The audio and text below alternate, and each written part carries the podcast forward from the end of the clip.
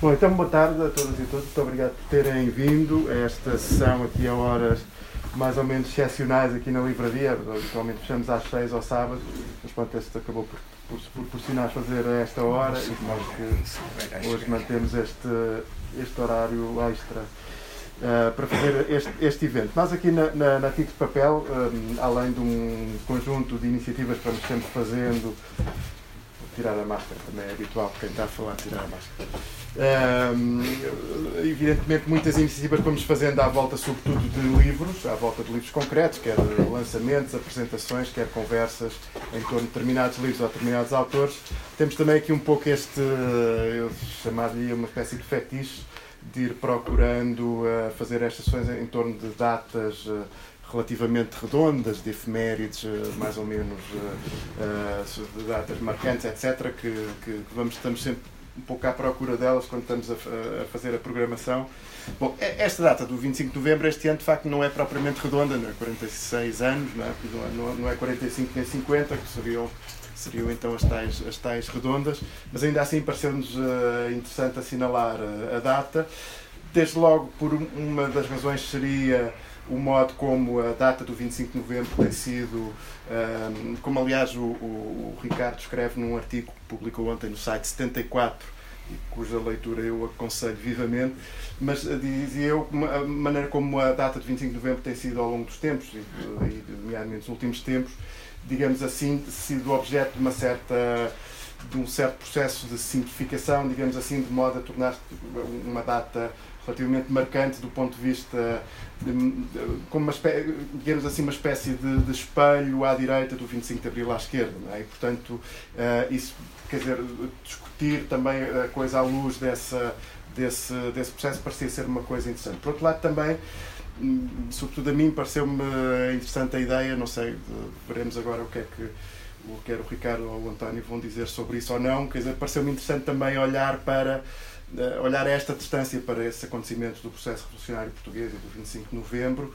num período em que uh, se desmanchou um, processo que ficou conhecido como a geringonça. É? A mim parecia-me, pelo menos, não, não sei bem sem grandes certezas, mas que uh, uh, seria interessante procurar perceber se existem ou não existem ressonâncias entre uma coisa e outra, uma vez que uh, enfim, as divisões para que nos remetem uma, uma, data como 25 de novembro, aos acontecimentos do processo revolucionário, não são só as divisões típicas entre a esquerda e a direita, são também as divisões que se, que se darão no, no, no campo em que habitualmente chamamos o campo da esquerda, digamos assim. É?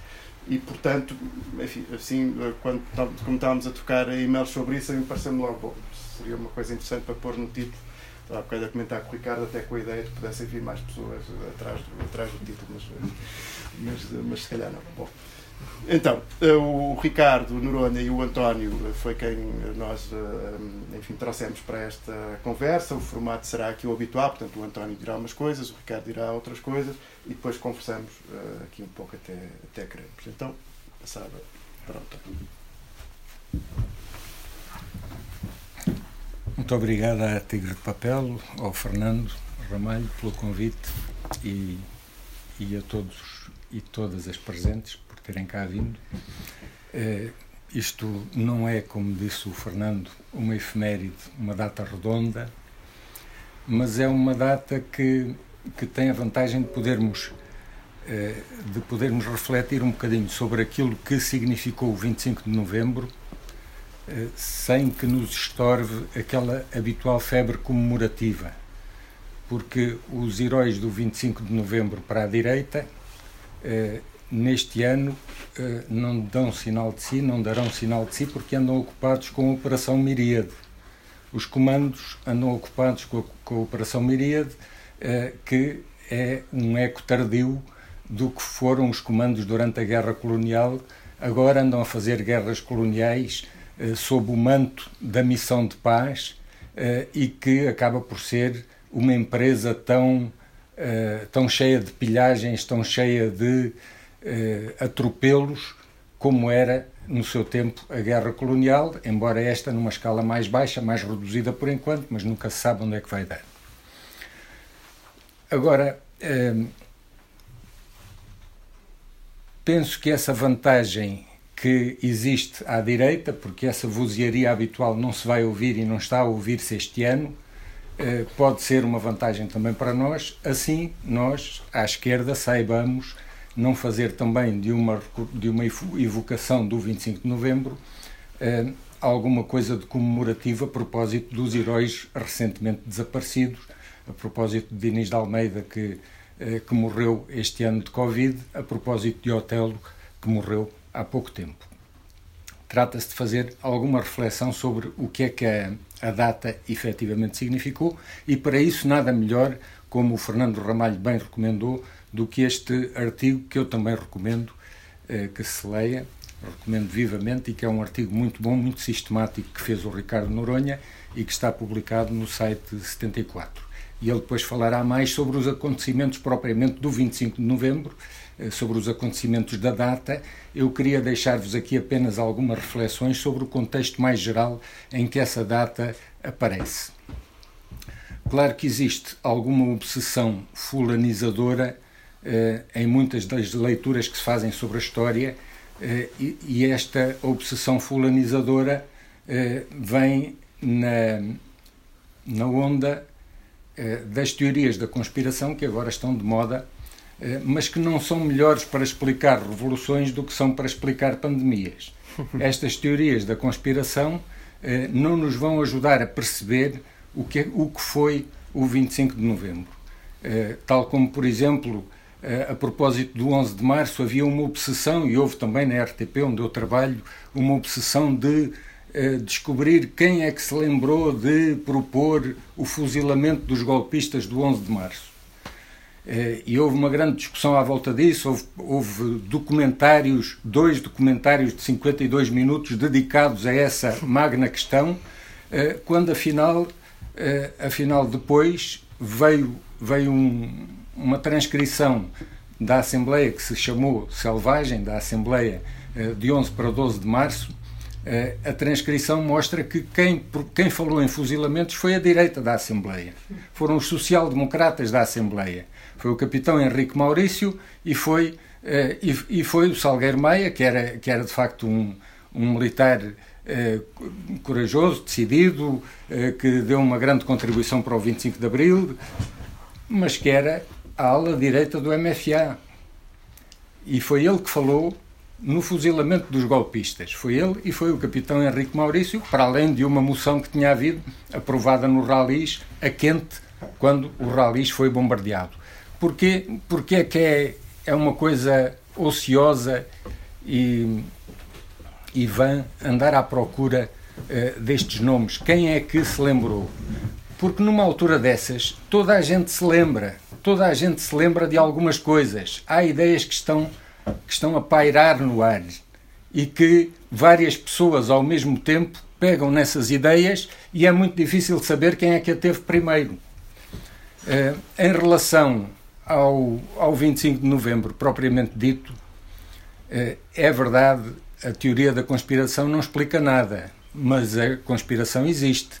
E é verdade que havia uma direita militar a conspirar e que estava muito bem preparada para aquele dia, embora tenha ficado surpreendida, como o Ricardo depois irá mostrar, eh, pela iniciativa dos paraquedistas que, eh, que atingiu uma amplitude eh, inesperada de alguma maneira e que nas primeiras horas desequilibrou a situação a favor da esquerda e parecia que tudo estava em aberto e depois aconteceram uma série de coisas que, a, a que ele irá referir-se.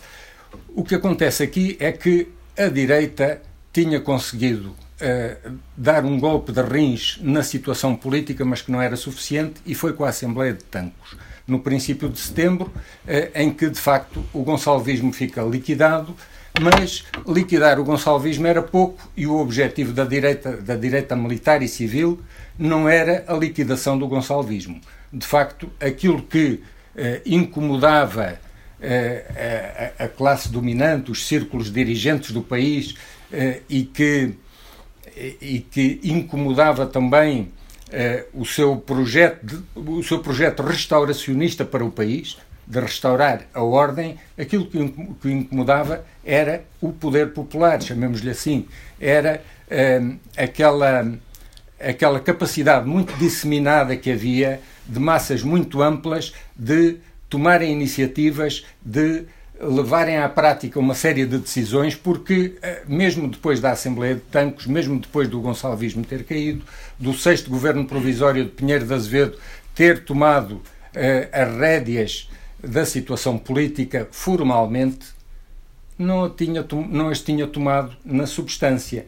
Uh, continuou a haver uh, ocupações de terras, continuou a haver ocupações de casas, continuou a haver empresas ocupadas e empresas onde os trabalhadores podiam efetivamente controlar a gestão eh, e aconteceram eh, e deram-se acontecimentos tão importantes como o cerco à Assembleia Constituinte pelos operários da construção civil, o cerco ao Ministério do Trabalho pelos operários metalúrgicos, eh, a ocupação da Rádio Renascença, a ocupação do, do República já tinha sido antes e é uma coisa mais controversa e, com, e com contornos bastante mais eh, nebulosos, mas eh, a ocupação da Rádio Renascença também e a recusa de embarque eh, da Polícia Militar para Angola. houve vários acontecimentos para além destes, manifestação dos deficientes das Forças Armadas que a polícia se recusou a reprimir, porque a polícia sabia que ia lá reprimir e alguns militares iam tomar o partido eh, dos deficientes das Forças Armadas. E, portanto, eh, nesta situação em que eh, tinha havido uma mudança da relação de forças dentro do Conselho da Revolução, em que a direita militar tinha, sido, tinha passado a ser claramente maioritária dentro do Conselho da Revolução. Eh, apesar disso tudo e apesar dessa viragem do ponto de vista formal à direita no princípio de setembro, a situação do país encontrava-se eh, mais incontrolada do que tinha estado debaixo do gonçalvismo. Nós nunca vimos eh, o, o Vasco Gonçalves, em nenhum dos seus quatro governos, eh, perder as estribeiras como as perdeu várias vezes o Pinheiro de Azevedo, à frente dos operários da construção civil, em declarações à televisão a dizer que isto de ser sequestrado é uma coisa que me chateia. Eh, portanto, essas declarações todas históricas eh, são um sintoma da situação muito volátil que continuava a existir e que para qualquer eh, projeto de restauração da, do poder económico era uma coisa absolutamente eh, insuportável e era preciso pôr termo a esta, esta relação de forças que continuava a existir e em que o movimento de massas continuava a ter um papel muito importante. Por isso, houve conspiração, por isso a direita militar eh, se dedicou a a fabricar uma série de provocações, uma série de provocações sucessivas, a ver quem é que finalmente cairia nela uh, e, e, lhes daria o, o, pretexto para conseguirem decretar o estado de emergência, como, como fez o Costa Gomes em 25 de novembro, e, uh, e controlar a partir daí a situação.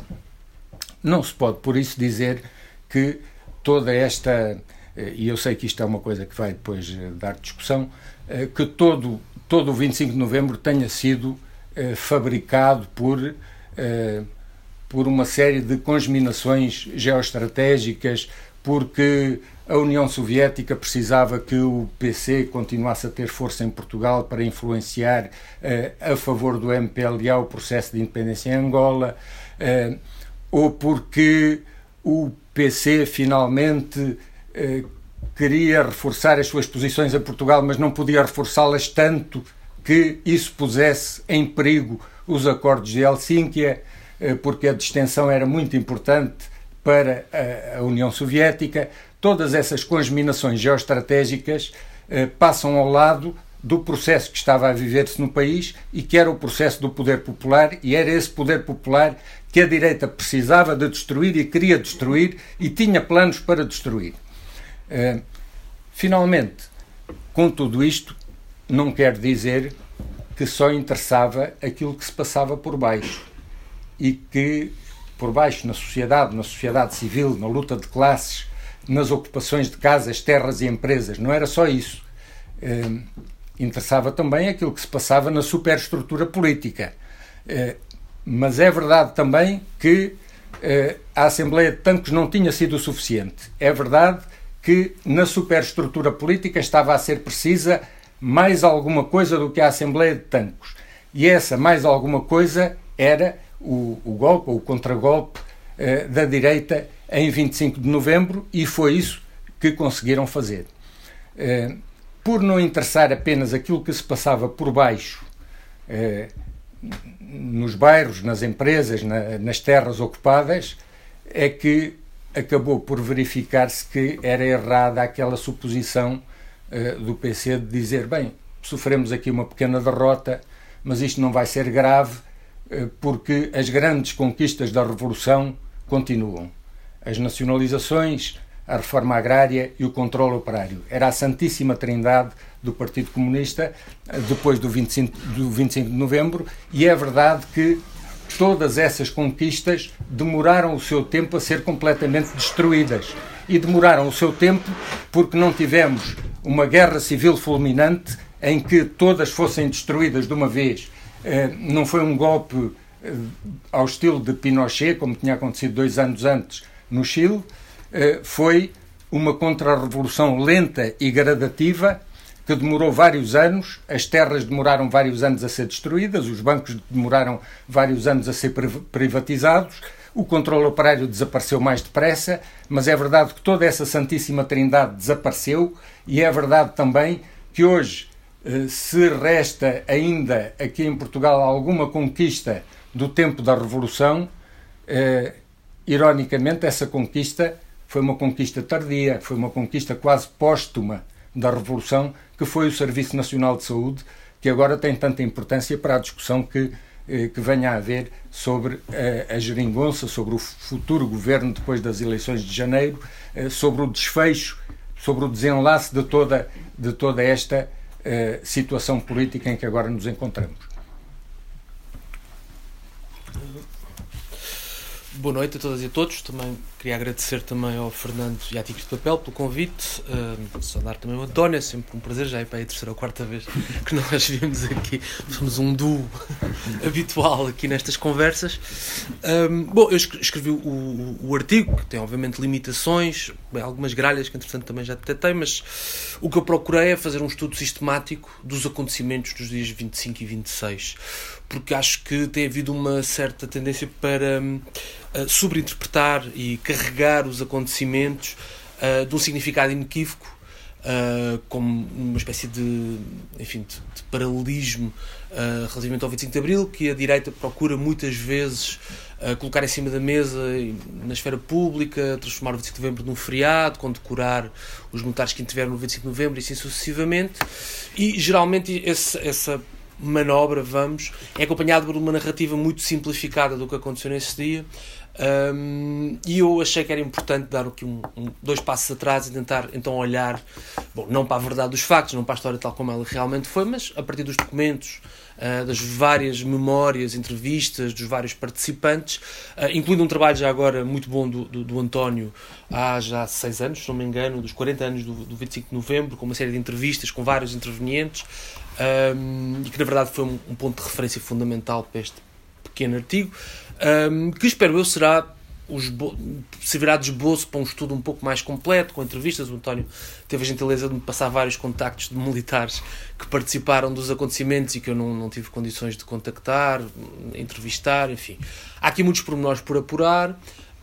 Mas eu acho que é útil fazer uma espécie de, de cronologia muito densa do 25, do dias 25, 26, 27 até o dia 28, vamos, uh, porque é possível fazê-lo quase hora a hora uh, e, e, estar sempre a encontrar acontecimentos pertinentes e que convocam interrogações sobre quem fez o quê, com que objetivo, com que intenções, um, com que consequências. Como o António disse, houve, há aqui um momento de viragem do PREC anterior ao 25 de novembro, uh, provavelmente muito mais importante para a determinação do, da evolução dos acontecimentos, mas muito menos espetacular, que é esta Assembleia do MFA em Tancos, no início de setembro.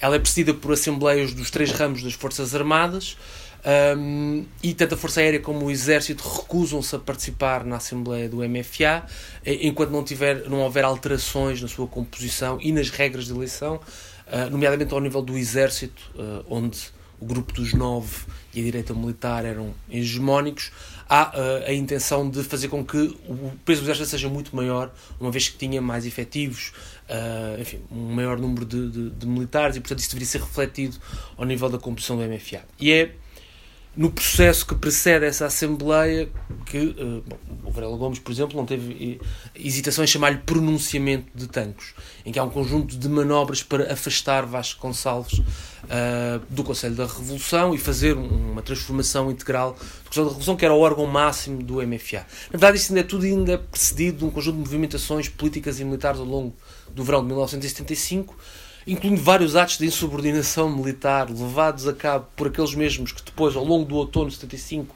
quando estão numa posição de, domina, de, de, de predomínio nos órgãos do MFA, procuram, pelo contrário, repor a hierarquia, o respeito pela hierarquia e a disciplina militar, e durante o, o verão de 75, quando estavam em minoria nesses órgãos, procuram precisamente subverter. Portanto, aqui, depois dessa Assembleia, como, como uma inversão uh, dos papéis, no fundo. A esquerda militar que até a essa Assembleia do início de setembro tinha um predomínio nos órgãos principais do MFA, uh, procurava defender, no fundo, o respeito pela hierarquia e pela disciplina revolucionária das forças, dentro das Forças Armadas, uh, enquanto que a direita militar e o Grupo dos Nova procura subverter, e a partir de setembro de 1975, quando as posições se invertem, inverte-se também a atitude em geral em relação a estes temas da disciplina e do poder. É aí que a esquerda militar, ou enfim, setores da esquerda militar, ou setores da extrema-esquerda, com alguns setores do PCP, tanto quanto sei, lançam uma organização clandestina de soldados, os Soldados Unidos Vencerão, uh, no sentido de minar a hierarquia dentro dos quartéis, sobretudo nos quartéis onde a esquerda militar precisamente não estava em posições de comando, uh, um pouco o objetivo de desarticular e tornar menos operacionais as unidades que poderiam ser usadas caso houvesse um golpe de direita. Uh, e pelo contrário, há esta esforço permanente do Conselho da Revolução, ao qual a extrema-esquerda passou a chamar, bem entendido, o Conselho da Contra-Revolução, eh, uma vez que passavam, passaram a predominar no seu seio membros do Grupo dos Nove, para repor a hierarquia, eh, fazer com que as Forças Armadas respondessem eh, às ordens do poder político ou militar e, sobretudo, garantissem que as decisões do governo provisório eram cumpridas. E, portanto, e o que assistimos ao longo de todo o outono até ao dia 25 de novembro é uma constante contagem de espingardas, uma sucessão de mobilizações de um lado e do outro na rua, eh, mas também de eh, intervenções ao nível das Forças Armadas para tentar eh, influenciar a correlação de forças num sentido ou noutro. Há vários rumores de golpes iminentes à esquerda e à direita. o Ralis torna-se um pouco a unidade emblemática da esquerda militar, juntamente com a polícia militar, uh, mas sobretudo o Ralis, do ponto de vista simbólico, também por ter sido o quartel que foi alvo de um ataque no dia 11 de março, e os comandos tornam-se o símbolo uh, de uma possível reposição da normalidade uh, no interior da Revolução. Um, e quando chegamos ao dia 25 de novembro, há então, enfim, um, uma situação extremamente polarizada, em que na região militar de Lisboa, a esquerda militar, as unidades sob o comando do COPCON, lideradas por Hotel Saraiva de Carvalho, estão claramente, têm um claro predomínio militar, apesar da presença do regimento de comandos ser sempre um, enfim, um desafio ou uma potencial ameaça a essa hegemonia.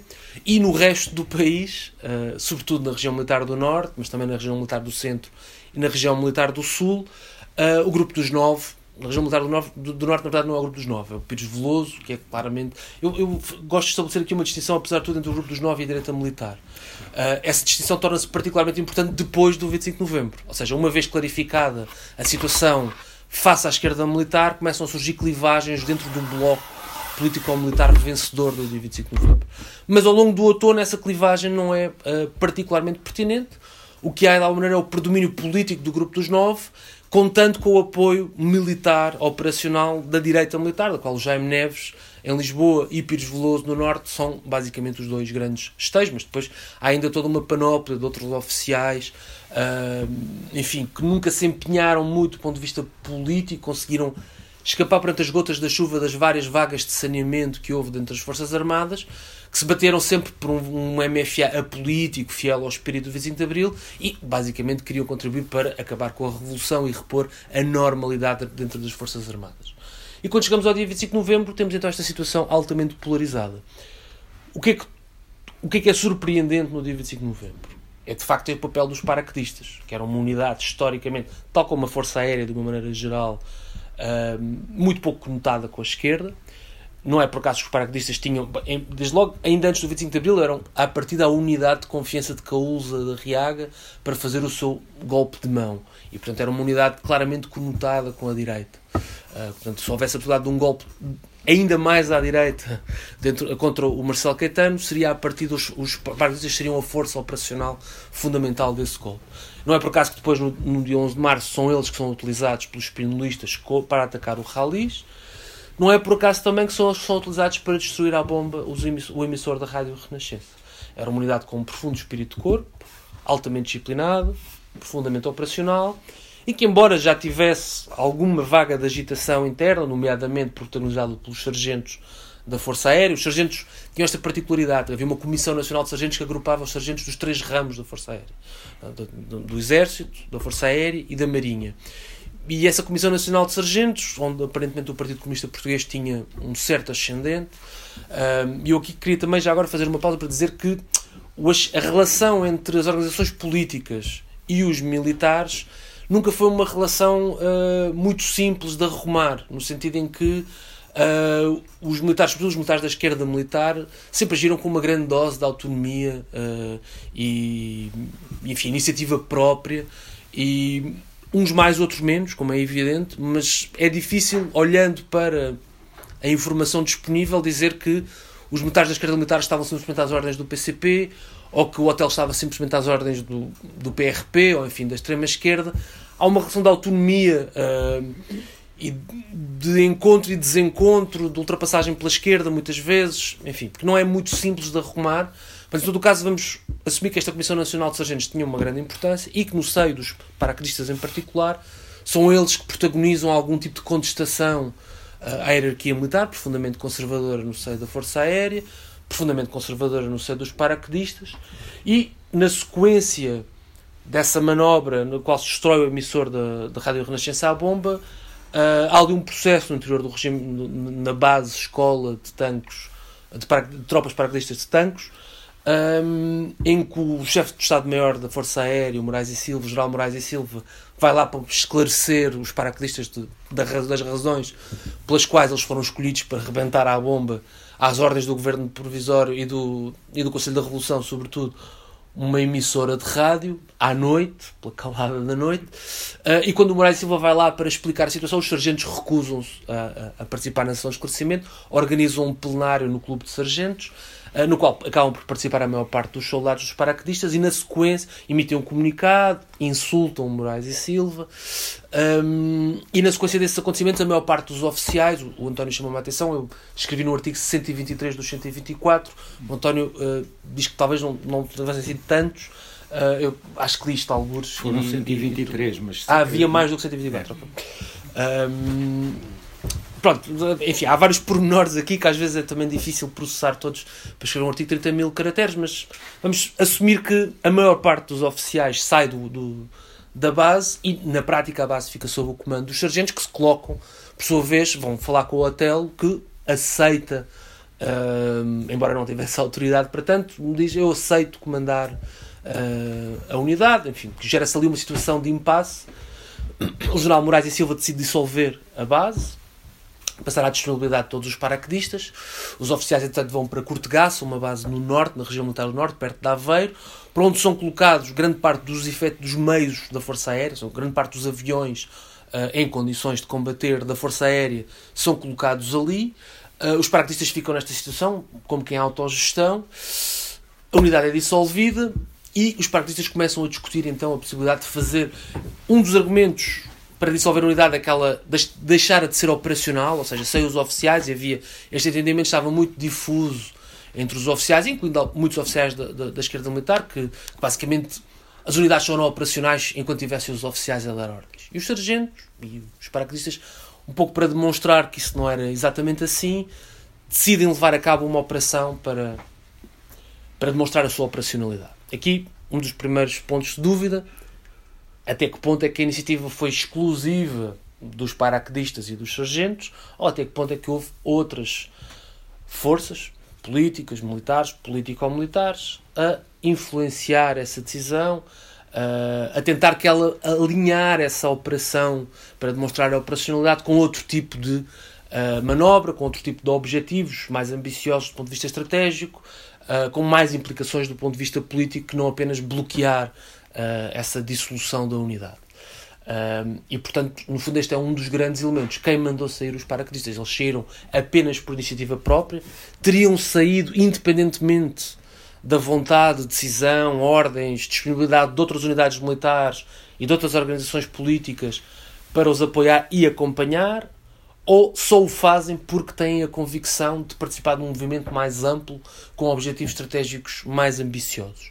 É sabido que nos comunicados que, que, que emitiram ao longo do dia 25 de novembro, incluindo na RTP, uh, pouco antes da, do sinal da RTP ser redirecionado para para, para, o, para o Porto. Há dois sargentos paraquedistas que vão ler um comunicado.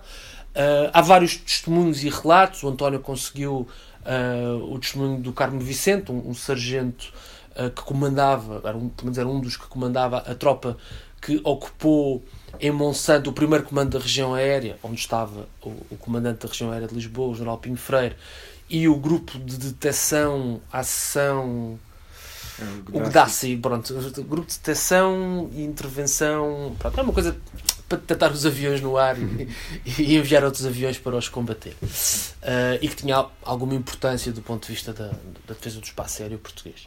O Sargento Carmo Vicente dá no testemunho que, que deu ao, ao, ao, António a indicação de que não só contavam estar a atuar às ordens do COPCON, o Comando Operacional do Continente, que reunia tropas, as várias forças mais operacionais, tropas especiais dos vários ramos da, das Forças Armadas, uh, sob o comando do Brigadeiro Hotel Saraiva de Carvalho.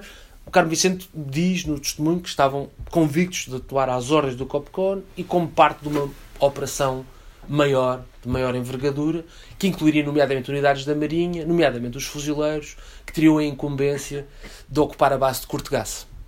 O Carmo Vicente diz: Bom, quando eu vejo aviões a sobrevoar Monsanto, fiquei espantado, porque a partir da Marinha competiria a anular essas, uh, essa, essas, uh, esses efetivos. Uh, os paraquedistas lançam a sua operação na madrugada, dia 25, e em poucas horas ocupam quatro das principais bases aéreas no território português: Monte Real, Ota, Montijo e Tancos, onde estava a base escola de patrão paraquedista, mas também havia uma base aérea, a base aérea 3. Ficou de fora a base aérea de Sintra, que tinha, ao que parece, pouca expressão do ponto de vista operacional, e essa base de Cortegaça, onde estavam então a maior parte, não só os oficiais que tinham saído do regimento de paraquedistas, da base escola de paraquedistas, mas também a maior parte dos aviões da Força Aérea. no início da manhã do dia 25, o Ralis montam, fica em estado de alerta, montam um perímetro de defesa, acabar com o aeroporto de Lisboa, o depósito de material de guerra em Beirolas e a entrada norte de Lisboa. A Escola Prática de Administração Militar ocupa o estúdio da Rádio Renascença e também estabelece ali um perímetro. A Polícia Militar ocupa a emissora nacional e o Rádio Clube Português, se não estou em erro. Um, enfim, estas são as três unidades que de alguma maneira se posicionam sem tomar uma posição muito, enfim, muito, muito audaciosa, mas que se posicionam para a eventualidade de qualquer coisa que venha a acontecer. Há um conjunto de navios da Marinha que saem ao largo uh, e têm a instrução de não passar a norte de, de Cortegaça, precisamente, e para estar atentos a qualquer possibilidade de ataques da Força Aérea do ponto de vista militar, estritamente militar, é isto que acontece. Não acontece mais nada. Os paraquedistas começam a emitir os comunicados através das rádios que estão ocupadas por outras unidades da esquerda militar. A Marinha, para além dos barcos que foram ao largo, fica expectante. Os partidos de esquerda, o Partido Comunista, os partidos da esquerda radical, dão instruções aos seus militantes de virem para os centros de trabalho e defenderem as sedes, os centros de trabalho e instalações há aglomerações de civis num conjunto, à porta de um conjunto de quartéis uh, conotados pelo menos com a esquerda militar, o Ralis, a Polícia Militar, o Regimento de Infantaria de Setúbal, o Forte de Almada. O Conselho da Revolução está reunido em Belém. É preciso relembrar que no dia anterior a Confederação de Agricultores Portugueses tinha cortado a estrada em Rio Maior e, portanto, tinha de alguma maneira dividido o país ao meio. É preciso lembrar que o governo estava em greve, outra situação bastante insólita do processo revolucionário português. E tinha fugido para o Porto. No fundo, ouvimos por vezes falar da corajosa resistência dos socialistas ao avanço totalitário, mas pronto, pelo menos a sua direção uh, não, não, não ficou para ver o que é que ia acontecer. Sabemos hoje em dia, houve, a posterior, houve várias acusações feitas de que os militares da esquerda militar teriam distribuído armas à população ou organizações de extrema-esquerda. Sabemos que tinham desaparecido 1500 G3 do depósito de Berolas. O hotel depois veio dizer, bom, se estão na esquerda estão em boas mãos. Sabemos hoje também que elementos do grupo dos nove, nomeadamente no, no, no, no quartel de, de, de, artilharia em Cascais, distribuíram também armas a elementos do Partido Socialista. O Edmundo Pedro até depois veio a ter problemas, uh, chegou a estar na prisão, na verdade, uh, na sequência dessa, dessa distribuição de armas. Enfim, Está aqui uma situação bastante caótica. O Conselho da Revolução reúne em Belém. O Grupo dos Nove comunica ao Presidente da República, General Costa Gomes, que é o Comandante Supremo das Forças Armadas, que tem um plano para responder ao que parece ser um golpe de esquerda. O Costa Gomes prefere esperar para ver o que é que vai acontecer. Aliás, uma atitude que foi assumindo com alguma coerência ao longo de todo o processo revolucionário. Primeiro espero para ver. Pede ao Costa Martins, um capitão da esquerda militar, um dos poucos oficiais da esquerda militar da Força Aérea, que tinha sido retirado do Conselho da Revolução em setembro de 65 e que tinha sido colocado no COPCON, diz-lhe para ir conferenciar com os paraquedistas, promete que não vai dissolver a unidade e que ela fica sob o comando do COPCON. Hotel Saraiva de Carvalho, o comandante do COPCON, tinha acabado de ser demitido de comandante da região militar de Lisboa e, portanto, este é outro dos elementos que é preciso colocar em cima da mesa para analisar a situação uma das exigências da altura passa a ser que, uh, uh, no fundo, que se volta atrás com essa decisão e que a região militar de Lisboa, em vez de passar a ser comandada por Vasco Lourenço, um, um militar do grupo dos nove, continua a ser comandado por Hotel Saraiva de Carvalho. Há várias unidades que rejeitam o comando de Vasco Lourenço e pressionam o hotel a tomar uma posição de força. O hotel, enfim, posições de força não, não eram o forte dele, vamos lá. E, portanto, os dias imediatamente anteriores a 5 de novembro também são os dias em que esta, enfim, este esta ida e vinda do hotel em relação ao Conselho da Revolução, as negociações, enfim, decisões, recuos, etc., são, marcam um pouco a situação, há uma certa ambiguidade nas várias partes nisto. Do grupo dos nove, não. Portanto, tinham claramente o plano de ir controlando as unidades militares, ir retirando o poder aos oficiais da esquerda militar e tinham uma ideia fixa nesse sentido e um objetivo estratégico muito claro, ao passo que no campo da esquerda militar havia claras divisões entre os oficiais do Compcon por um lado, os gonçalvistas por outro, ou seja, os oficiais mais próximos do Partido Comunista Português, e é nesta situação que se chega ao dia 25 de novembro. O Costa Gomes faz essa proposta. O Costa Martins terá tentado chegar aos paraquedistas, ao que parece conseguiu chegar a Monsanto, mas depois não conseguiu voltar a Belém. Enfim, é, são, o, o António se calhar quererá dizer mais algumas coisas sobre o assunto, nunca ficou muito esclarecido o papel dele neste dia. O próprio hotel diz que o Costa, o Costa Martins lhe terá dito na madrugada de 25 de novembro, quando vem de uma reunião do Conselho da Revolução, no qual foi confirmada a sua, o seu afastamento do comando da região militar de Lisboa, o Costa Martins lhe terá dito que os paraquedistas não vão aceitar isso e vão lançar uma operação. O hotel diz que terá tentado persuadi-los através de oficiais das, das Força Aérea que estavam colocados no Copcon a não avançarem. Eles terão-lhe dito: Não te preocupes, vai para casa. Ele foi dormir. Uh, volta ao Copcon, ao que sabemos, ao início da tarde. Está lá muito pouco tempo, interessa da situação e vai-se apresentar a Belém, ao Costa Gomes, e no fundo fica como que detido em Belém. O Conselho da Revolução fica em reunião durante o dia todo. Ao que parece, um dos objetivos do Costa Gomes era manter lá os oficiais da Armada da esquerda militar, nomeadamente o Rosa Coutinho e o Martins Guerreiro, e o Martins Guerreiro para que eles não pudessem uh, tomar decisões e dar ordens, mas ao fim da tarde estes dois oficiais irão deslocar-se à base do Alfeito e procurarão garantir que a Marinha não intervém nos acontecimentos, nomeadamente os fuzileiros, que eram uma unidade, na verdade duas, uh, a base do Alfeito e do Val do Zebro, mais, um pouco mais a norte, que no seu conjunto tinham efetivos que poderiam uh, inclinar a balança de uma forma decisiva. O Costa Gomes vai aguardando, o Costa Martins não lhe diz nada, estes dois Costas, depois um pouco a confusões. E uh, a meio da tarde, então, a partir do momento em que tem o hotel em Belém, tem os oficiais do, do, da, da Armada do Conselho da Revolução em Belém, decide então que vai aceitar a proposta do Grupo dos Nove, declara o estado de sítio e, na prática, atribui o comando das unidades militares da região militar de Lisboa ao Vasco Lourenço e ao Ramalhantes, que tinham já um plano gizado com muita antecedência, que incluía basicamente os efetivos da Escola Prática de Infantaria, os efetivos do Regimento de Comandos, que tinha sido reforçado em meios e que tinha sido permitido ao Jaime Neves construir duas companhias com homens escolhidos a dedo em veteranos da guerra em África, a quem foi pago um salário muito acima daquilo que era o soldo normal uh, dos soldados, que eram soldados bastante experimentados, e é com eles que ele vai, no fundo, conter um, os paraquedistas. Primeiro cercam-os em Monsanto, conseguem a rendição deles, embora alguns deles tenham conseguido escapar ao cerco, uh, e depois começa a controlar, no fundo, as ruas de Lisboa, um, a Escola Prática de Infantaria, esse regimento de, de artilharia antiaérea de Cascais, e Durante a noite a RTP é controlada, as, uh, as, estações de rádio são novamente controladas, os paraquedistas começam a perceber que estão isolados, começam a abandonar as bases que tinham ocupado, voltam para Tancos, gera-se ali um impasse.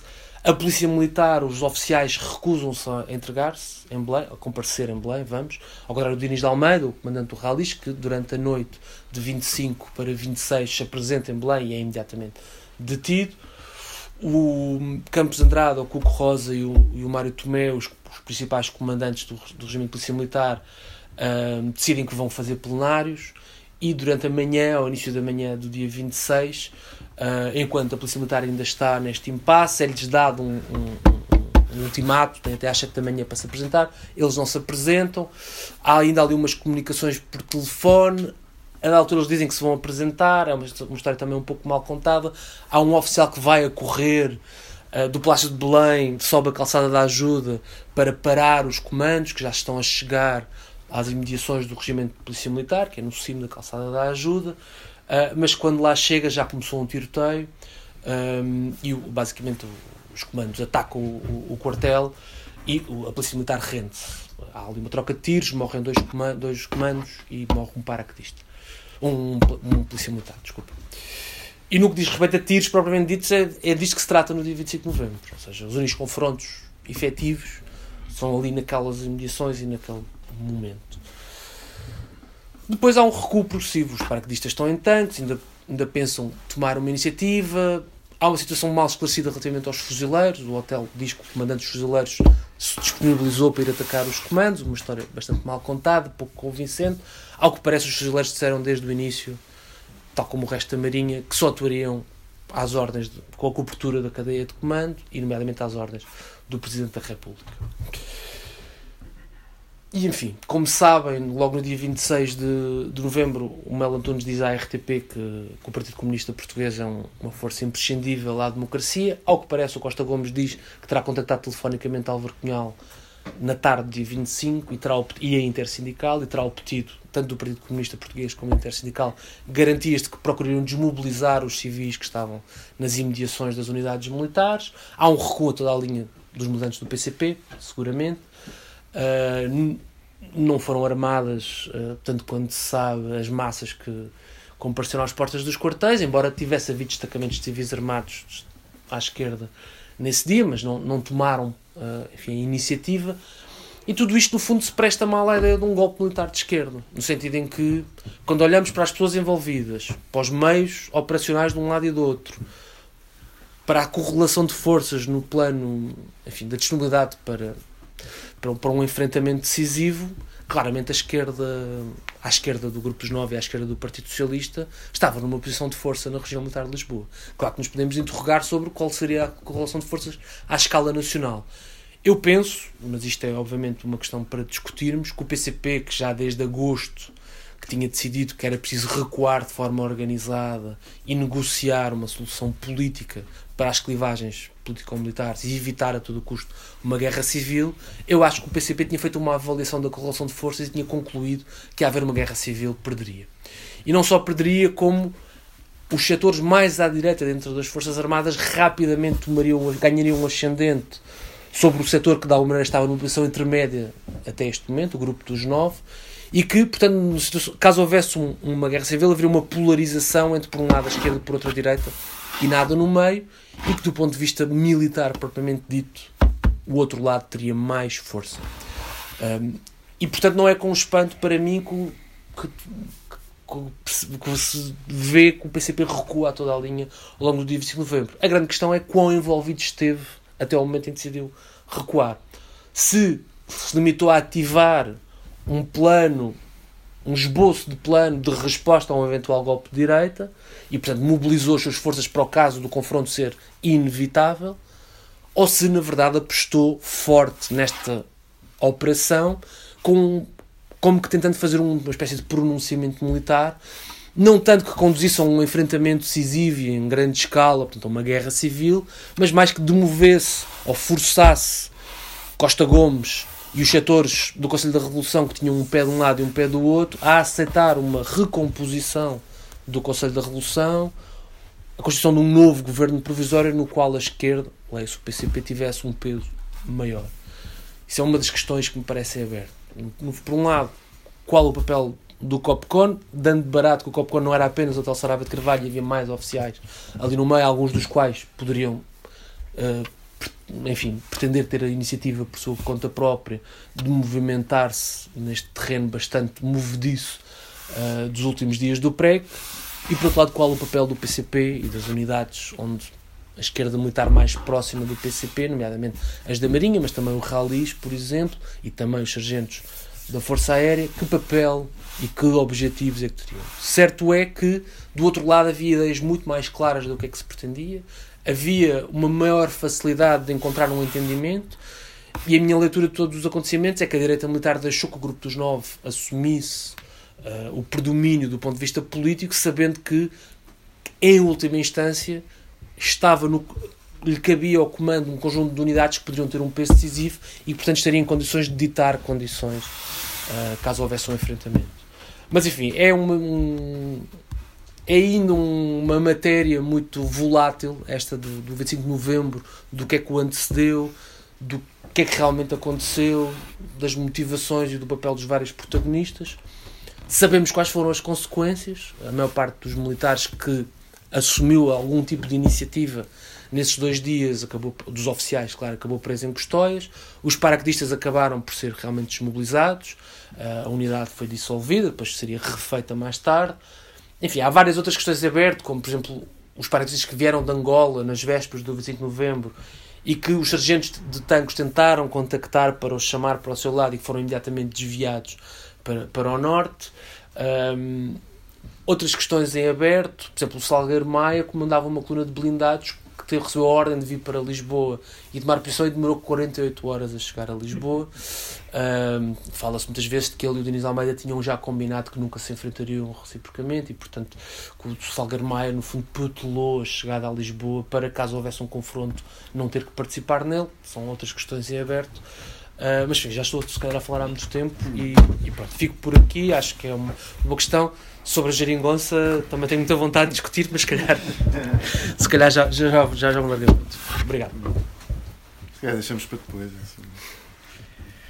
Bom, então, uh, colocadas então estas duas intervenções, quando, é, mostrando que a, que a questão é até tudo menos simples, não é? Uh, e, e enunciadas também uma série de de questões como estando, como estando em aberto, enfim, abríamos a, a conversa, quer para essas, quer para outras, para aquilo que se, que se entender.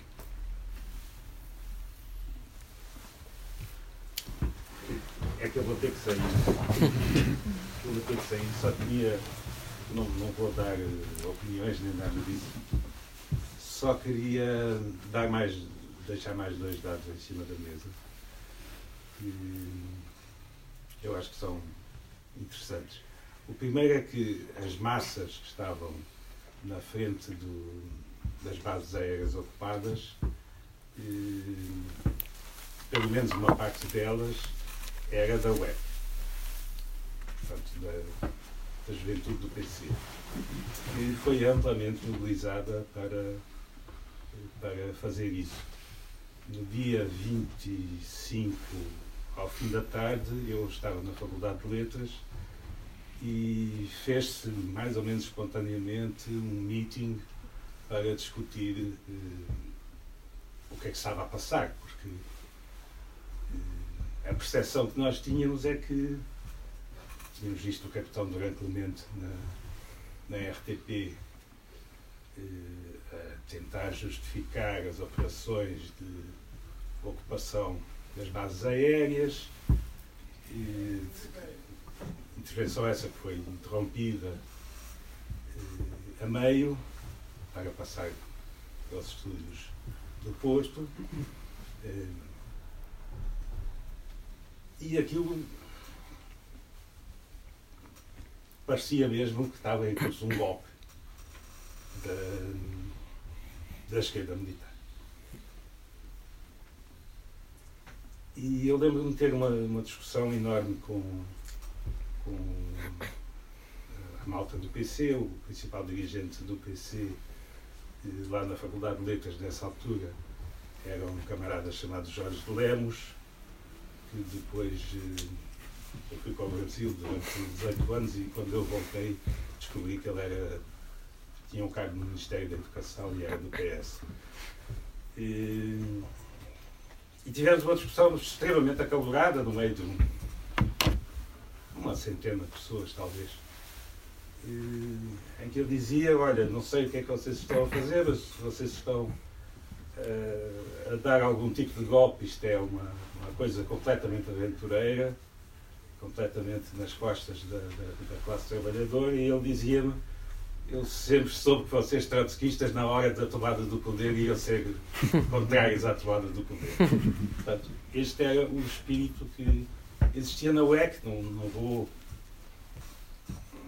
Meu velho, grande amigo Miguel Portas eh, confirmou-me eh, tanto esta participação do, do PC, da juventude do PC, nas concentrações, passaram lá à noite, nas concentrações em, em frente às bases aéreas ocupadas, como o entusiasmo que havia, o, é que vamos dizer, o,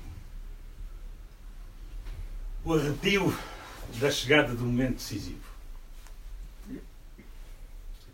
Hum, e queria dar mais outro dado que é hum, a famosa reunião Cunhal-Melo Antunes. Isso foi um, um furo da vida mundial, onde eu trabalhei com, com o Miguel e com, com o Cássio. Hum, a fonte é o Nuno Berderode dos Santos, na casa de quem teria ocorrido essa, essa reunião. Não sabemos o que é que foi discutido, mas sabemos que houve a reunião. Cunhal Mel Antunes. E que depois vimos o Mel Antunes eh, na famosa intervenção a dizer aqui ninguém toca no PC, o PC tem um papel fundamental na democracia socialista, ou não sei qual era o tempo que eles usavam na altura. Pronto, é só isso. E tá desculpem, mas eu tenho que ir. Muito obrigado. Não dou opinião nenhuma, não dou nada. Os trotskistas são assim, não é?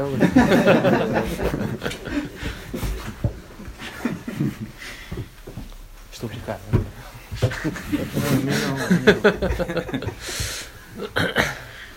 Luís, acho que o Luís. Posso colocar um Claro, hoje é só Luíses. Eu, eu, no fundo, queria. queria desculpa, vou tirar. Queria, queria, saber, queria saber um pouco mais sobre a direita militar. Ou seja, o que é que nós sabemos sobre a direita militar.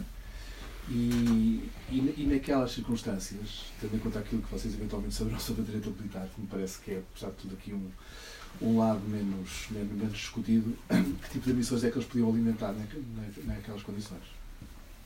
O Ricardo, às tantas, sugeriu que havia houve ali uma espécie de instrumentalização do grupo dos nove, por parte dessa direita militar. Um, Recíproca. Uh, okay. Bom, mas. mas, mas é isso.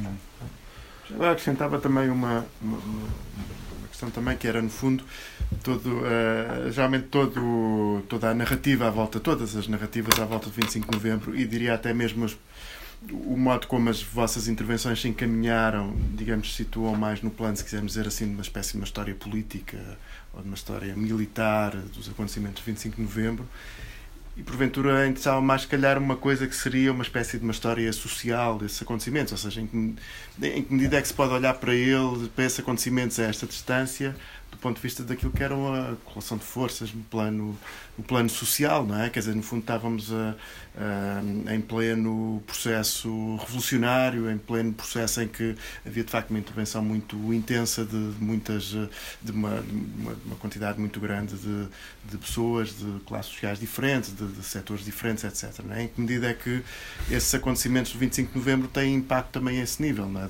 Da vida social, digamos assim, das camadas sociais. Não sei se. Uh, três, três coisas que foram ditas. Uh, primeiro, em relação a, em relação aos militantes da UEC que bloquearam uh, unidades militares, não só, não só os militantes da UEC, houve também uh, os militantes do PC, a célula do PC na J. Pimenta levou uh, betoneiras para a porta dos comandos, para os comandos não poderem sair com os seus, com, com, os seus blindados. E só depois dessas betoneiras terem recebido ordens para se retirarem é que os comandos puderam começar a andar. Claro que podiam ter retirado as betoneiras fazendo um banho de sangue, mas eles queriam ainda evitar isso naquela altura. Eh, eu não penso que isso possa ser interpretado como um, um sinal de que o PC estava a congeminar um golpe, um golpe nas costas da classe trabalhadora. Eh, eu sei, o Luís contou que disse isso ao Jorge Lemos e eu próprio estava no mesmo partido que o Luís naquela altura e também disse disparates como esse a muita gente. Uh, agora, é verdade que o PC tinha, tinha decidido, como disse o. Uh, penso, penso que foi já o Ricardo que, que disse isso, que havia ali uma, uma política uh, logo durante o governo, o quinto governo Gonçalvista, o quinto governo provisório, havia uma política de encontrar um acordo com o grupo dos nove. E essa política era a política decidida no Comitê Central de Alhandra. Era uma política de vamos deixar cair o Vasconcelos, ele só lá está para ocupar o lugar eh, enquanto não se arranjar aqui um acordo substancial com o Grupo dos Nove, e esse, esse acordo com o Grupo dos Nove são as conversas com o Mel Antunes, que não se dão apenas no dia 25 de novembro para tapar os buracos que já vinham de antes. Agora, é verdade que os militantes do PC acreditavam que aquilo era outra coisa. Muitos militantes acreditavam nisso. E o PC não tinha não tinha o controle que hoje se pensa, o partido disciplinado, que é um exército, e manda o, o militante ir para, para ali, ele vai, manda-o atirar-se para um poço e ele atira-se. Não era assim. E tanto não era assim que no ano seguinte, em 1976, metade do eleitorado do PC foi votar no Otelo, contra o candidato do PC, que era o Otávio Pato. E o Otávio Pato ficou com uma, uma votação uh, miserável e a maior parte foi votar no Otelo. Uh, direita militar, eu estou de acordo com o reparo que faz o Ricardo. Uh, o grupo dos nove não é exatamente a direita militar. Isto são tudo, tudo termos um bocado fluidos. Uh, a direita militar até o 11 de março eram os spinolistas e a esquerda militar eram gonçalvistas e até aqueles que viriam a estar depois no grupo dos nove. Uh, aliás, alguns dos que estavam no grupo dos nove tinham sido gonçalvistas. Moraes e Silva, Pinheiro de Azevedo tinham sido gonçalvistas e depois viraram a casaca naquela altura. Na, na, Assembleia de Tanques foi ali uma cambalhota, um golpe de rins, que, eh, que pronto, foi uma coisa espetacular. Agora, é verdade que isto tudo é fluido, porquê? Porque a direita militar spinolista existia até o 11 de março, foi liquidada nessa altura. Teve que fugir para a Espanha, teve que fugir para o Brasil, eh, ficou na cadeia, eh, foi saneada dos quartéis, ou meteu a viola no saco e fingiu que, que estava empenhada em lutar pelo socialismo e pela sociedade sem classes, como eles todos diziam naquela altura. Uh, portanto, penso que, penso que é isso que acontece e quando se chega ao 25 de novembro, a direção política da contra-revolução é uma direção social-democrata, ou seja, é o grupo dos nove. É aquela esquerda militar que tinha, aquela componente da esquerda militar que o tinha sido até o 11 de março e passou a ser a, a direita militar do, do pós-11 de março, digamos assim. Uhum. não se pode dizer direita militar estrito senso, mas eh, é verdade que direitistas como o Pires Veloso ou como o Jaime Neves tinham um poder de fogo que os outros, eh, como o Vasco Lourenço, por exemplo, não tinha, não tinha comando de unidades, mas, mas não podiam aspirar a ser uma direção política. Quem foi a direção política do 25 de novembro foi o Costa Gomes. O Costa Gomes foi, foi quem manteve a cabeça fria, ficou em Lisboa. O Pinheiro de Azevedo também ficou, mas esse não, não contava para o campeonato porque só dizia disparates. Agora, o, o Costa Gomes ficou, organizou as negociações todas com o PC de facto, teve o telefonema com o Cunhal, eh, deve ter combinado com o Mel Antunes para ter a conversa com o Cunhal. Eh, foi ele que mandou o Costa Martins fazer uma proposta aos paraquedistas que praticamente reconhecia a vitória dos paraquedistas. Eu estou convencido que ele não ia cumprir nada daquilo que lhes tinha prometido, mas no momento em que prometeu significava reconhecer vocês ganharam a jornada, uh, você, porque de facto os paraquedistas, nas primeiras horas, tinham feito uma operação tão bem organizada que a direita militar, ou o grupo dos nove, mais o, mais o, o Jaime Neves e Pires Veloso e companhia, tinham ficado desorientados, não sabiam o que fazer. E, portanto, para enganar os paraquedistas era preciso prometer-lhes que eles iam ter o que queriam. E é, foi isso que ele mandou prometer através do Costa, do Costa Martins, que, pelos vistos, perdeu-se no caminho, não chegou, não chegou a transmitir a proposta. Uh, o que é que aconteceu depois? Uh, aconteceu isto que disse o, o, Ricardo, quer dizer, o hotel, uh, o hotel começou por, por dar luz verde aos paraquedistas para saírem, isso é testemunhado pelo Diniz de Almeida, que era uma testemunha muito mais fiável do que o hotel. como é que a coisa aconteceu? Alguém dos paraquedistas, não creio que seja muito importante saber quem era, talvez fosse o Pessoa, que era o oficial mais graduado que ficou na base de Tancos. Alguém dos paraquedistas telefona para o COPCOM e o Diniz de Almeida assiste a o Arlindo Dias Ferreira receber esse telefonema e vir transmitir ao hotel a dizer estão ali os paraquedistas a dizer que vão sair e vão tomar conta das bases todas. O hotel já sabia isso, porque o Carmo Vicente já tinha falado com ele sobre isso antes. Portanto, isso para ele não era novidade. E o hotel encolhe os ombros e diz: Ah, está bem, pronto, porreiro. Porreiro pá. É, porreiro pá. E, e, e, portanto, o Arlindo Dias Ferreira voltou para dar, para dar o recado. Não houve aqui uma, uma ordem de um comandante ultra eh, secreto e conspirativo. O único que tinha eh, capacidade para dar uma ordem e ser acatada, e mal, era o hotel. Portanto, essa luz verde do Otelo era imprescindível e por isso o Carmo Vicente diz que tudo o que fez no 25 de novembro foi pensando que tinha a cobertura do Otelo, que entretanto tinha ido para casa dormir, quando acordou foi a Belém entregar-se para ficar prisioneiro, mas que nem era bem para ficar prisioneiro. Foi para ficar a colaborar com a direção novembrista, para ficar às ordens do Costa Gomes. Foi isso que o Otelo fez no 25 de novembro. Os outros, uh, o Mário Tomé, Cuco Rosa, Campos Andrada resistiram, andaram aos tiros com os comandos, depois renderam-se. As duas únicas pessoas que tentaram organizar uma resistência no 25 de novembro foi o Diniz de Almeida e o Varela Gomes. Varela Gomes tentou coordenar as unidades que estivessem dispostas a coordenar-se a partir do COPCOM eh, no momento em que o hotel desertou e o Diniz de Almeida tentou fazer exatamente a mesma coisa no Ralis. Depois, sabe-se o que é que aconteceu.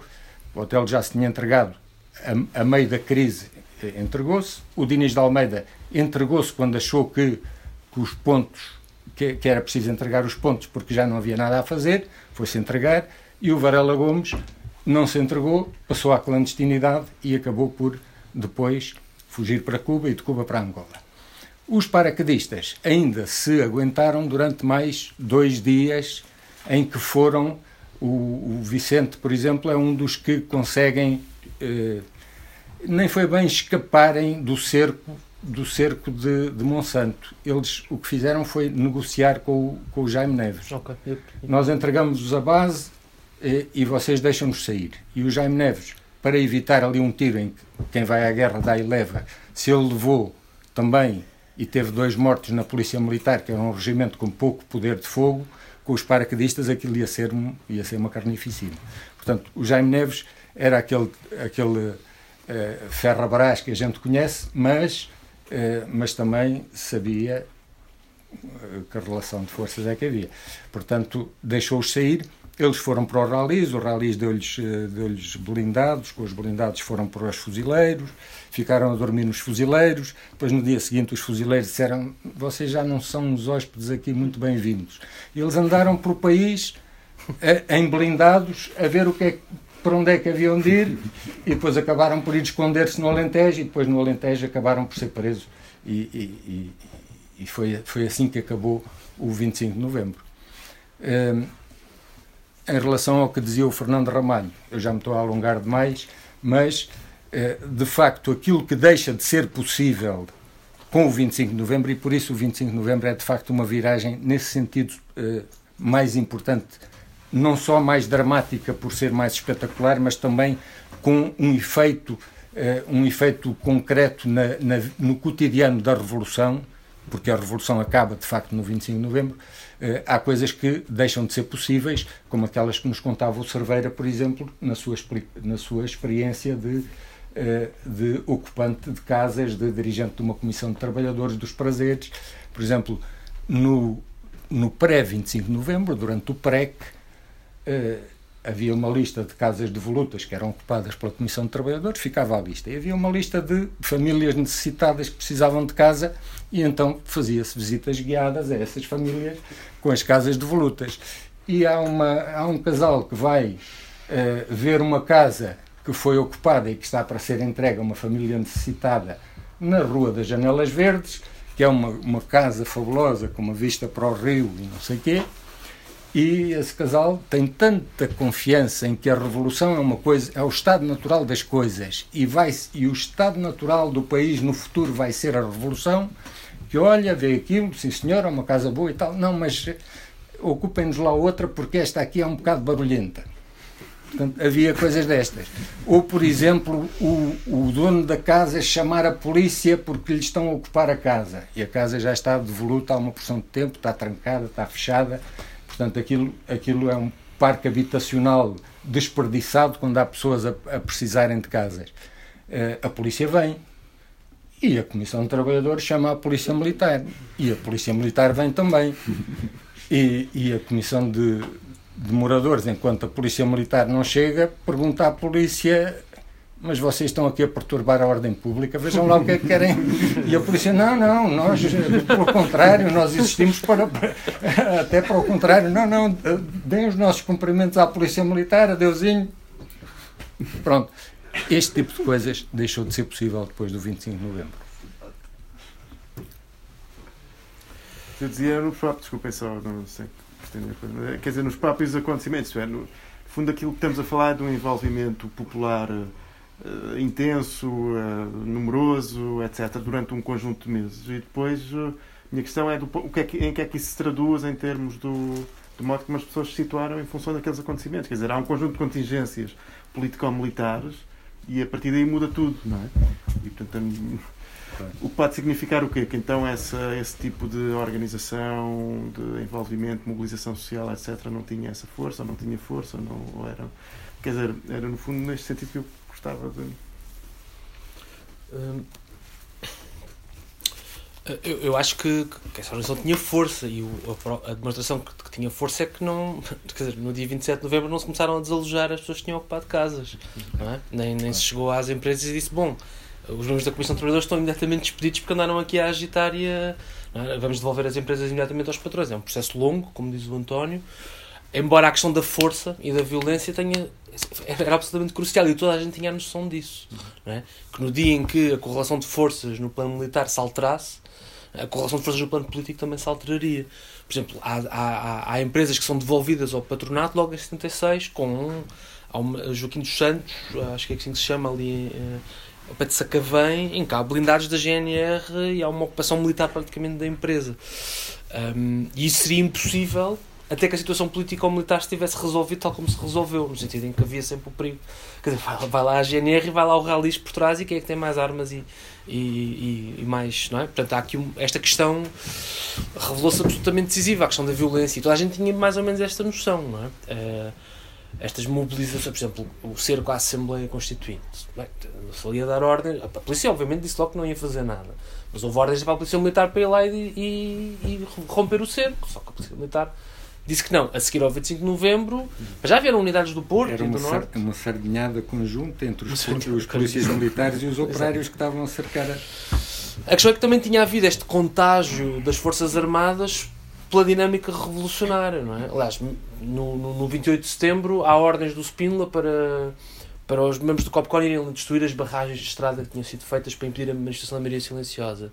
E em vez de irem lá e destruir as barragens, juntam-se às barragens. E é este tipo de, de, fluidez, no fundo, que a partir de 5 de novembro acaba, não é? E a partir daí a hierarquia militar é, é única e clara, as ordens são dadas e são cumpridas, e as ordens vão sempre no mesmo sentido, não é? É mas não, não, não houve um retrocesso generalizado. É? E isso também é um testemunho de que quem estava no, no poder, político, militar, governativo, por aí fora, faz uma avaliação da correlação de forças e considera que é capaz de ser má ideia ir devolver terras aos, aos latifundiários e devolver casas. Não é? Portanto, é, é gera-se aqui uma situação de impasse que só muito gradualmente, à medida que a democracia se vai consolidando, hum, é que. E portanto, no fundo, nós temos esta situação um pouco única em que a democracia é construída contra a revolução. É? Em parte, uh, o regime democrático, uh, formal, institucional, uh, constitucional, é erguido sobre os escombros da revolução propriamente dita. Mas não, não é. Ou seja, não é. Não reverte aquilo que já foi feito, não é? Aceita aquilo que já foi feito, mas, mas bloqueia. Por isso é que eu disse que os objetivos, já para voltar a, para ir à questão do, do Luís, eu penso que os objetivos da direita militar era não apenas travar o processo revolucionário, foi o que aconteceu, mas revertê-lo. É? O Pires Veloso, o Jaime Neves, há vários testemunhos, o próprio Vasco Lourenço e membros do Grupo dos Nove, a posteriori, têm um olhar amargo sobre o que é que aconteceu, porque eles gradualmente, tirando os ramalhianos, é? que ficou ali, e mais alguns quantos, o Lara dos Santos e por aí fora, no fundo, os oficiais do Estado-Maior, penso que é basicamente este. Eu, como não fiz a tropa, conheço mal essas clivagens, mas eles, quando falam, sinalizam algumas diferenças que para um civil não são imediatamente perceptíveis, mas para eles são. Quem é que andou na Academia Militar em que ano, quem é que tinha esta especialidade e por aí fora. E militares como o Pesará Correia, o próprio Vasco Lourenço, o, o Sousa Castro, uh, muitas vezes têm nas suas memórias, nos seus testemunhos e por, por aí fora, o Vasco Lourenço acusa o Ramalhianos de o ter traído. Uh, é? e, e, há testemunhos de que, madru... a partir de. quando se ficou claro o que é que ia acontecer, uh, ou seja, como é que a situação ia pender para o lado do grupo dos nove, começam a aparecer cada vez mais oficiais conotados à direita. Uh, no posto de comando da Amadora, no, no, no, regimento dos comandos. Há vários testemunhos que dizem, e cada altura há ali uma certa excitação sobre o que é que, que, é que vai acontecer, e não é por acaso que o Melo Antunes tem esta preocupação de dizer que o PCP é imprescindível uh, e que os militares do grupo dos nove. Porque, uh, se quiserem, a fronteira da direita militar passa por dentro do grupo dos nove. Porque alguns dos efetivos, alguns dos oficiais, nomeadamente a componente militar, os mais próximos do Ramalhianos, estão um pouco mais à direita. E aqueles têm uma, uma dimensão mais política, hum, os membros do Conselho da Revolução estão um pouco mais à esquerda. Isto é a minha leitura superficial da, da coisa. Os objetivos da direita militar era isso, era reverter, reprimir, uh, sanear mais. Embora sanear mais do que sanear nas Forças Armadas era difícil, porque, pronto, foi eito, não é? Ou seja, em janeiro de 66 já não, já não... Na Marinha ainda havia uns quantos que lá estavam, mas já não tinham qualquer tipo de poder. É? Uh, e no Exército e na Força Aérea, pronto, foi mesmo uh, controle total. Uh, mas o objetivo era isso, era sanear mais, assegurar e depois o, o eventualmente reprimir uh, a esquerda, nomeadamente o PCP. O PCP foi sempre o grande o grande inimigo uh, para a direita militar. Esta é, ou seja, a esquerda radical também, revolucionária, mas aqueles que eles achavam que realmente eram perigosos, olhando para os discursos, para as posições, foi quase sempre mais o PCP do que propriamente o PRP, ou o DP, ou o LCI, ou o PRT, que era, imagina, a tua organização. Hum já para falar do depois uma parte da esquerda, da extrema esquerda, o MRPP, o PCPML, alinhou com o grupo dos nove. Não é? é preciso não, não esquecer isto. Denunciou o golpe social fascista e assim sucessivamente. Isto é tudo muito complicado. Não é? Este, estas correlações de forças dentro das Forças Armadas, o Dinis Almeida testemunha que no próprio rally tinha que conferenciar com os cabos e os sargentos, e alguns eram mais próximos do MRPI, não é sempre era fácil ativar a, a unidade no sentido que ele desejava. Um, Estou-me aqui a esquecer, se calhar, de questões. Ah, quer dizer. A questão do. Não, quer dizer, acredito, não, não, não sei. se o Luís diz, eu, quem não, sou não, eu para. Lembrar que era essa uma das Sim, sim, ou seja, dá, ou seja, dá a impressão, eu, eu acho que, como diz o António, isto é uma, um ponto que me parece-me importante. O PCP passa de. O PCP todas as organizações de extrema-esquerda passam de. Bom, no caso dos marxistas-leninistas eram uns quantos grupos, com pouca gente, os trotskistas ainda menos, imagino. Uh, o PRP nascia, existiam as BR. O PCP é um partido de quadros, clandestino, com, pronto, com alguns militantes e contactos aqui e ali, mas que a seguir ao vizinho de Abril é que se torna um partido de massas. Ora, muitos desses militantes, de facto, quer dizer, então dentro das Forças Armadas, então, há ali um grande espaço de autonomia. E, portanto, esta ideia de que eles fazem, obedecem e que o Álvaro Cunhal decide ou o Comitê Central decide é imediatamente praticada, as coisas não são assim, não é? Há muito mais. Preciso pensar que toda a gente está a viver uma revolução, não é? E portanto. Hum, pronto, há este entusiasmo da grande noite, não é? A grande noite de que vamos tomar o Palácio de Inverno. Isto é o, está no imaginário de todos os militantes revolucionários, comunistas, anarcocomunistas ou o que seja. E portanto, quando os paraquedistas saem e isto começa a tornar público, imagino que se tenha que gerado uma grande expectativa. Mas, uh, mas à medida que a situação político-militar se vai clarificando, sobretudo a partir do momento em que se percebe que não há um plano, não é? é que esta é que é. Ou seja, a ideia de que houve um golpe. Bom, mas estas pessoas o hotel, politicamente, de facto, tinha imensos problemas. Mas quer dizer, sabia, sabia do ofício, não é? Aquele no 25 de Abril correu como correu, não apenas graças ao hotel, mas ele tinha a noção de como é que se fazia uma manobra séria e decisiva, tão decisiva que nem sequer era preciso disparar um tiro, no fundo. Porque, porque ninguém queria disparar. Estas pessoas andavam todos, os militares andavam, tinham todos estado em África juntos, muitos tinham estado na Academia Militar juntos, por aí fora. Portanto, havia uma certa relutância em disparar uns sobre os outros.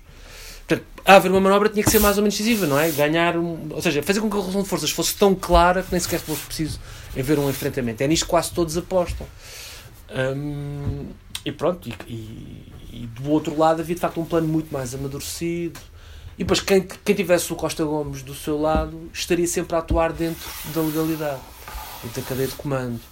E muitos destes oficiais, até mesmo os mais radicais, levavam isso a sério, não é? E, e portanto, pôr o pé fora da. sabiam que havia riscos e que a partir do momento que o fizessem já não dava para voltar para trás. Portanto, são poucos, como o António disse. Eu, eu não falei na minha intervenção do Varela Gomes. Há aqui um elemento que é importante, que é o, o Serviço de Detecção e Controlo de Informação, SDCI, uh, que é claramente um, uma, enfim, uma estrutura dominada pelos gonçalvistas, pela Armada, sobretudo, pela Armada Contreiras, reúne durante a noite e improvisa uma espécie de posto de comando. Ou seja, há, há oficiais que são mandados para várias unidades para tomar o pulso à situação e eventualmente inclinar. O Varelo Gomes é o mais conhecido e destacado. Vai para o Copcon e, na ausência do hotel, assume mais ou menos os coordenados. Mas a grande questão é: fazem-no com um propósito deliberado e tendo objetivos claros ou fazem-no para ver o que é que vai acontecer? E acho que é isto, quando olhamos para os acontecimentos, a impressão que eu, com que se fica é que ou ficam ou são ultrapassados pela decisão do hotel de ir a Belém, contariam com, com a sua presença e ficam confusos e semi-paralisados com a sua ausência, ou por simplesmente estão a tentar ver o que é que vai acontecer. Portanto, das duas, uma, ou tinha havido uma decisão prévia e havia objetivos claros, mas uma parte dos militares que estariam envolvidos nisso recua durante o dia 25 e deixa os outros em suspenso e, portanto, acaba por promover um recuo generalizado, nos qual alguns que já se tinham posto a cabeça de fora já não podem recuar. Não é? Ou então, tudo isto foi um pouco ao sabor do improviso e todos responderam à iniciativa de outros e a dada altura chegou-se a uma situação de impasse em que, em que enfim, não havia coordenação suficiente para uma manobra suficientemente decidida. E isto com este pano de fundo, em que não sabe do que é que vai acontecer, a correlação de forças à escala nacional é claramente desfavorável, em Lisboa é muito favorável. E acho que quando o PCP recua, pronto, os outros percebem que todos têm que recuar, é? os que podem, no fundo. Deixa-me dizer qualquer coisa sobre isso em relação ao, ao Varela Gomes. Eu, eh, para essa biografia que fiz sobre o Varela Gomes, que o, que o Marcelo eh, publicou, eh, entrevistei o Carmo Vicente a propósito do papel que ele desempenhou no 25 de novembro e tanto não existia plano nenhum. Aliás, tu uh, argumentas muito bem a inexistência de um plano insurrecional quando dizes nas primeiras horas a Polícia Militar está ali a dois quarteirões do, do, do Palácio, da, do Palácio de Belém, bastava-lhe descer a calçada da ajuda e, e prendia o Conselho da Revolução todo que estava ali, estava ali reunido. Portanto, isso, eh, isso mostra que não havia plano insurrecional absolutamente nenhum. E o Varela Gomes, nomeadamente, não o tinha, embora tenha sido a pessoa mais apontada como chefe da insurreição do 25 de novembro. O Mário Soares dá uma entrevista ao Dominique Pouchin, que era um jornalista do Le Monde, nessa altura, a dizer: Bem, isto tem ar de ter sido tudo uma grande anarqueirada e tal. Se existia aqui algum chefe, era o Varela Gomes. Mas eu agora também não, não, quero, não quero estar a dizer muito mal dele, porque ele está na clandestinidade e desapareceu e não sei o que mais, e, e ele que apareça e que se defenda. E a, a Marvin que era a correspondente do New York Times aqui em Portugal, também diz a mesma coisa, que era aliás uma pessoa bastante próxima do Mário Soares e muito, eh, muito coordenada com o Mário Soares. Mas eh, isso aí era uma fantasia. Porque se o Varela Gomes era o mais parecido que havia com um chefe da insurreição, então é porque a insurreição não tinha mesmo chefe nenhum. Porque o Varela Gomes uh, recebe do Carmo Vicente a informação de que os paraquedistas estão a planear ocupar as bases todas e aquilo que ele lhe, lhe diz ao Carmo Vicente, e isto aqui é uma coisa que o Varela Gomes a mim nunca me disse nas entrevistas que eu fiz com ele, mas disse-me o Carmo Vicente. A primeira reação, o Carmo Vicente vinha de uma conversa com o hotel. Tinha dito ao hotel que, ocupar, que iam ocupar as bases, as bases da Força Aérea. E o hotel tinha ficado eufórico, até tinha dito uma coisa: uh, epá, agora que eu tenho os paraquedistas do meu lado, uh, contra a minha substituição à frente da região militar de Lisboa, agora é que eu vou montar o cavalo branco do poder. Coisa ao hotel. Bom, e o Carmo Vicente vai dali todo entusiasmado para falar com o Varela Gomes, pensando, este gajo é mais revolucionário que o outro, se o outro já me abriu os braços desta maneira, este aqui então vai-me dar aqui um gás. E o Varela Gomes o que lhe diz é, pá, isso é um grande disparate, não façam isso. Não ocupem as bases da Força Aérea, porque depois o que é que vocês vão fazer a seguir? Tem algum plano a seguir? Não tem. Eu também não tenho, vocês não têm. Uh, isto, isto vai ser um impasse. E o Vicente diz-lhe, apanha com aquele balde de água fria e diz-lhe mas isto já está tudo a andar, não consegue, já não conseguimos parar isto. E ele aí diz: Bom, se é assim, ciência, nessa altura vou estar do vosso lado. Mas não estava nada convencido. Ele estava a aguardar colocação, nem tinha uma, uni uma unidade que ele comandasse, não tinha comando de tropas. E, portanto, eh, de facto, é assim que aparece de improviso, como, eh, como dizia o Ricardo, eh, numa grande improvisação, aparece aquele que depois é apontado como o chefe da insurreição.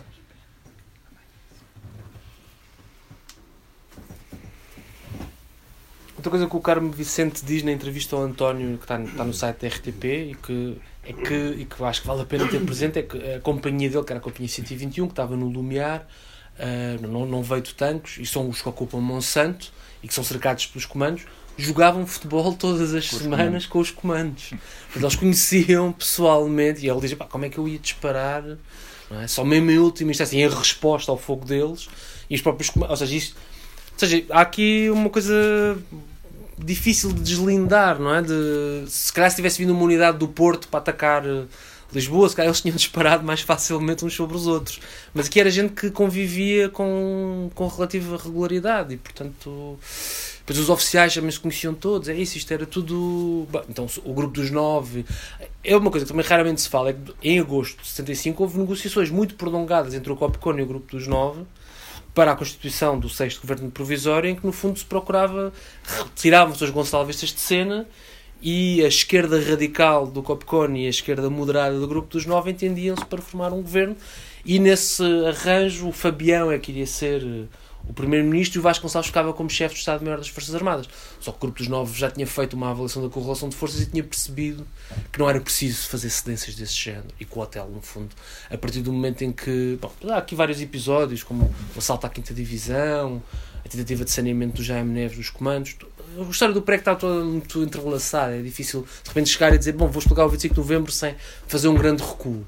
O que nos leva depois, da altura, a querer contar a história toda do processo revolucionário para poder eh, depois chegar àquele momento e, um, eh, e conferir legibilidade e inteligibilidade aos acontecimentos. Porque, porque quando o momento em que começamos a contar a história é absolutamente decisivo, não é? Para percebermos uh, o sentido das coisas.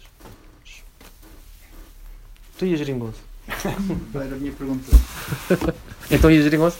Então e a geringonça? Ou vou deixar o António denunciar a geringonça por mim. É, pá, isso, Estão em geringonça. Agora, É, bem. então, Estava de ordem ah, tá- está no título. Está no título da convocatória, basicamente.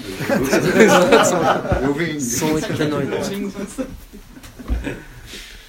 Eu acho que há um paralelismo que é possível estabelecer, que é o da correlação de forças, não é? Como é que se constrói? Ou seja, a geringonça resultou, na minha opinião, do esvaziar progressivo do movimento de contestação que havia nas ruas. E quando chegou às eleições, esse movimento já não existia. E foi isso que criou um espaço político para que, ah, no fundo, a iniciativa que durante alguns anos esteve um pouco disseminada nas ruas, o PS tinha aquele secretário-geral Uh, um pouco difícil de descrever o António José Seguro, o PCP e o Bloco de Esquerda procuravam um pouco correr atrás da rua e da mobilização da rua, e essa mobilização desapareceu, e portanto criou-se uma correlação de forças favorável a que houvesse um arranjo a nível institucional. Seja, a única maneira de remover o governo da Troika era haver um, um acordo com o Partido Socialista. Uh, será que havia outras possibilidades antes disso? Bom, se o governo tivesse caído na rua, se o governo do Passos Coelho tivesse caído por o país ter tornado ingovernável, algo que não esteve assim tão longe de acontecer a dada altura, ali em 2012, sobretudo. Se lixa tudo. Uh, na minha opinião, antes do que se lixa Troika ter surgido, na verdade, acho que o que se lixa f- deu um grande contributo para que a rua se tornasse, voltasse, no fundo, ao redil das instituições. Mas isto é uma opinião que, evidentemente, polémica, já passaram alguns anos, mas esta foi a minha leitura na altura e ainda não, ainda não mudei de ideias desde então. E quando chegamos a 2015, havia um pouco o sentimento de façam tudo o que for preciso para tirar estes tipos de lá. E é assim que. Porque muita gente achou, ah, isto foi uma cedência, uma traição do Bloco de Esquerda e do PCP. Não, às suas bases. Eu tenho, na altura, estava convencido que as bases eleitorais, pelo menos, talvez não as militantes, mas as eleitorais do Bloco de Esquerda e do PCP estavam, pá, entendam-se, mas tirem-nos lá. E dos militantes provavelmente também. Entendam-se, mas tirem-nos lá de qualquer maneira. Hum? E isso, pronto, foi um pouco o cimento da, da, daquela espécie de coligação durante quatro anos. Só que era pouco para. Em geral, os resultados não foram fenomenais. Pronto. Podemos sempre dizer, bom, mas em contraponto ao que poderia ter sido se a direita tivesse ficado, esse, esse, esse argumento não me parece mau. hã? Mas a partir de 2019 esse argumento já não existia. não é? E portanto o, o cimento daquela coligação, daquele entendimento, foi-se perdendo. E não é por acaso que em 2020 o Bloco já não votou a favor do orçamento e em 2021 acho que o PCP percebeu que. Já percebeu-se que o António Costa queria eleições agora. Hum? E portanto, o que o Marcelo Rebelo de disse: está bem, se queres eleições agora, vamos-te dar eleições agora. E portanto, o PS foi para a mesa de negociações disposto a fazer tudo para que não houvesse um entendimento. Esta é a minha leitura. E o PCP e o Bloco de Esquerda já tinham feito demasiadas cedências para que pudessem fazer mais. Ah, mas enfim, mas isto, isto agora já não falo enquanto historiador ah, encartado, mas como enfim, eleitor de esquerda, vá.